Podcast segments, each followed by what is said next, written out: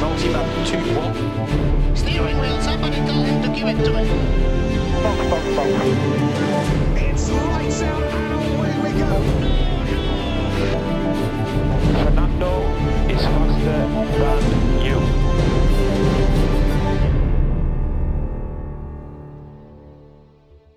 Sean ustedes bienvenidos a Compuesto Medio, el podcast en español sobre la Fórmula 1. Yo soy su anfitrión, Paul Díaz. Por fin ha vuelto la Fórmula 1 y de qué forma. El Gran Premio de Bahrein nos ha dejado con la boca abierta tras todo lo ocurrido. Recordemos que este año hubo cambio en la reglamentación y fue el primer Gran Premio con los nuevos monoplazas. Ya habíamos podido observarlos durante los test de pretemporada, pero con las escuderías ocultando sus armas. Ya saben, evitando marcar vueltas rápidas, levantando el pie del acelerador antes de cruzar la meta, instalando mejoras ya para el final de estos mismos test, pero hoy por fin se han disipado todas las dudas. Empecemos haciendo un breve paréntesis con los cambios para esta temporada. Los monoplazas son más cortos en tamaño pero más pesados. Hay disminución del aire sucio y esto permitirá tener mayores persecuciones en curvas. Y sobre todo, neumáticos más grandes, en este caso de 18 pulgadas, suministrados aún por la marca Pirelli. Habiendo dicho esto, comencemos pues con el resumen del Gran Premio de Bahrein. En la vigésima posición y encabezando los abandonos del día, tenemos al piloto francés Pierre Gasly. Tras clasificarse en la décima posición, Pierre ganó dos lugares al inicio de la carrera y se mantuvo en la octava posición durante la misma hasta que en la vuelta 46 su monoplaza se prendió en fuego, lo que obligó un virtual safety car y posteriormente un safety car. Las investigaciones arrojaron que el problema en el monoplaza de Gasly fue con la unidad MGUK que provocó el fuego con el fluido refrigerante del AT03. En la decimonovena posición tenemos a Max Verstappen.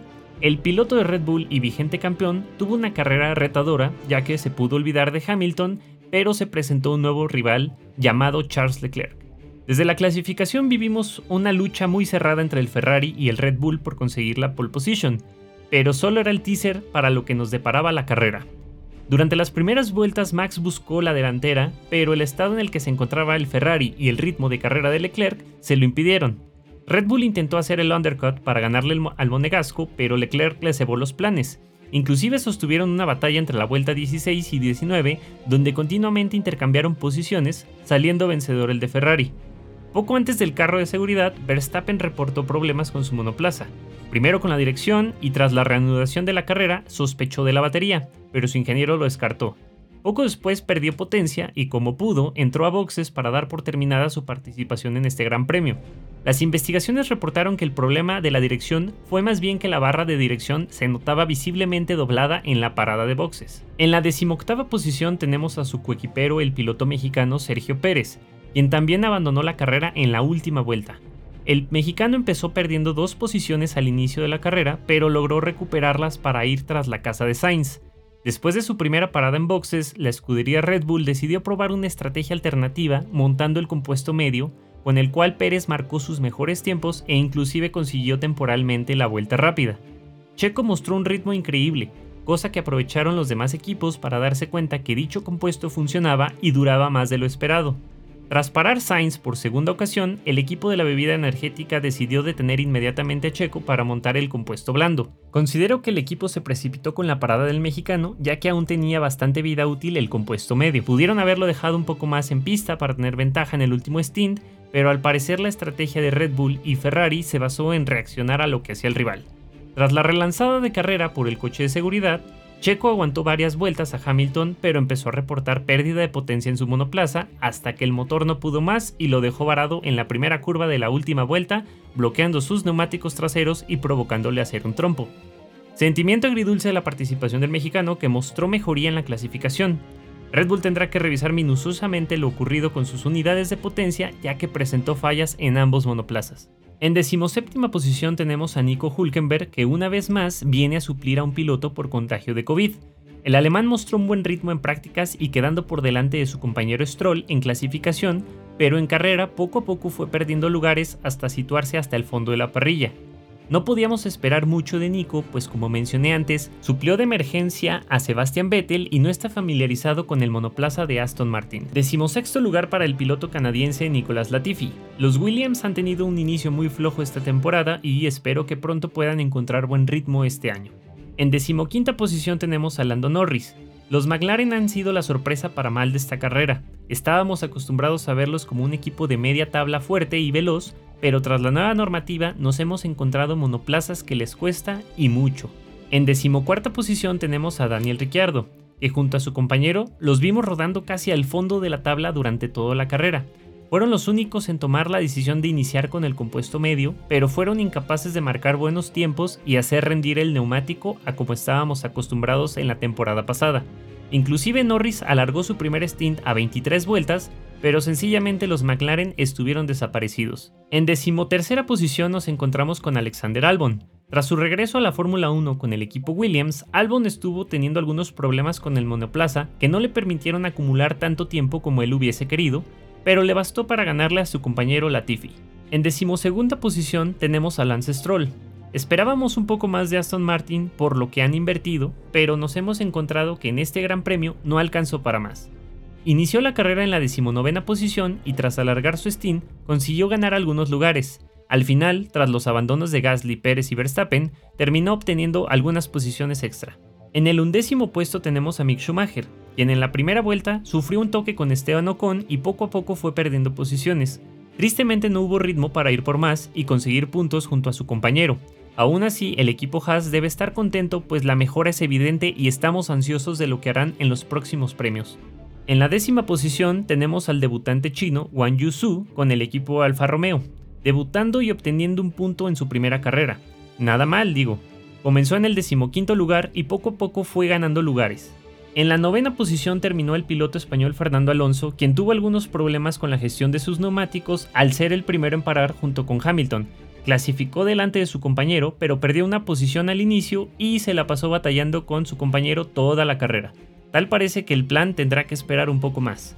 En la octava posición y de forma similar al Gran Premio del año pasado, tenemos al piloto japonés Yuki Tsunoda con Alfa Tauri. Comenzó el Gran Premio en la decimosexta posición y ganó cuatro lugares tan solo al inicio de la carrera. Como dato, fue el único piloto de los Red Bull Power Trains en finalizar esta carrera. En el séptimo lugar tenemos a Esteban Ocon. El piloto francés protagonizó un toque en la primera vuelta con Mick Schumacher y ganó una sanción de 10 segundos por el incidente. Estuvo peleando con su compañero principalmente, pero fuera de eso tuvo una carrera tranquila.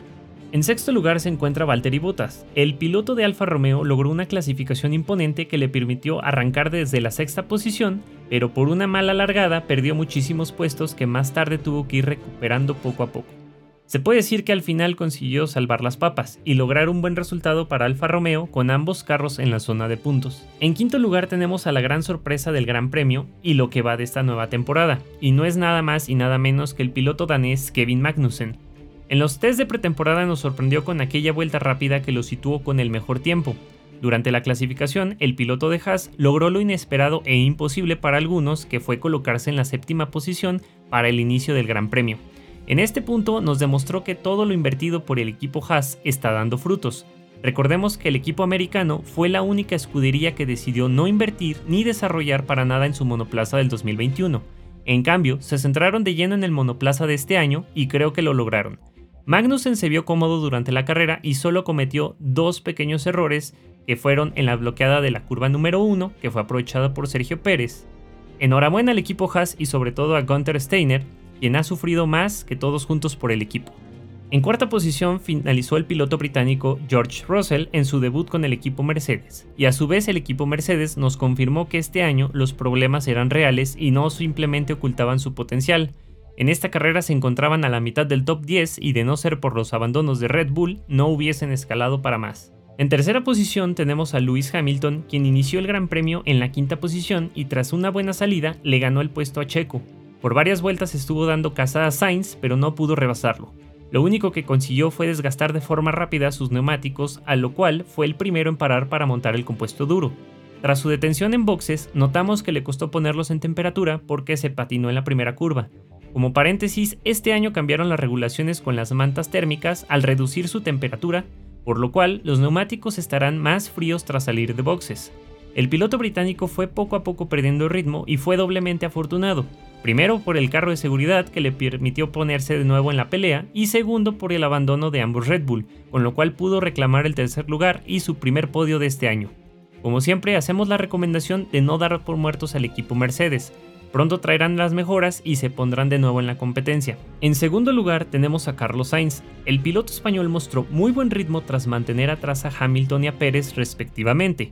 En su segundo stint alargó el compuesto blando como si se tratase del compuesto medio y consiguió el segundo lugar por el abandono de Max.